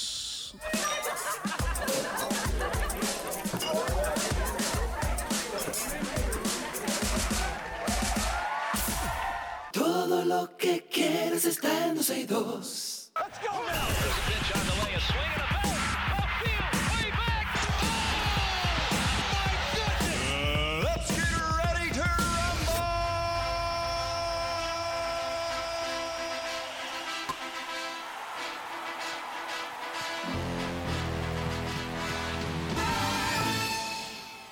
Estamos en nuestro segmento de deportes. Señores, tenemos que empezar con atletismo. No hay otra manera. Cuánta gloria nos han dado. No es una bala. No es Speedy González, no es una gacela como le llaman, es la gran Marilady Paulino que en el día de ayer ganó su segundo oro en los Juegos Panamericanos de Chile al coronarse campeona tranquila, sin estrés, en la modalidad de 200 metros. Paulino hizo un tiempo de 22.73 para su primer título de esa distancia. Y si nos vamos a béisbol, el cubano Henry Urrutia conectó doble y dos sencillos. El triunfo de los gigantes del Cibao 9-5 ante los Tigres del Licey, atención Alan, mientras que Pablo Reyes conectó dos cuadrangulares y Smil Rogers lanzó cinco sólidas entradas para guiar la victoria de los Toros del Este sobre las Águilas Cibaeñas. Y finalmente, Eni Romero limitó a una carrera en cinco entradas a las Estrellas Orientales para que los Leones del Escogido se llevaran el triunfo, lamentablemente. Esta noche, los Leones del Escogido juegan contra el Licey, los Gigantes se enfrentan a las Águilas Ibaeñas y las Estrellas Orientales están allá en la Romana frente a los Toros. Finalmente, en una noticia de deportes en general, un grupo de atletas de alto rendimiento, inmortales y glorias del deporte, serán quienes supervisen los décimos Juegos Escolares Deportivos Barahona 2023. Esto se va a celebrar del 7 al 17 de este mes entre los de alto nivel activos y otro que dieron gloria al país a nivel local e internacional. Está la campeona mundial en los 400 metros planos y medallista en Chile, Marilady Paulino, y el medallista olímpico, el boxeador Félix Díaz. Ellos van a estar apoyando el atletismo y el boxeo respectivamente. También estará la jugadora de voleibol, la gran Betania de la Cruz de las Reinas del Caribe. Estos juegos tendrán como sede principal a Barahona y subsedes a San Juan, Asua y Barahona. Ah, perdón, y Bauruco. Y hasta aquí las informaciones deportivas en 12 y 2.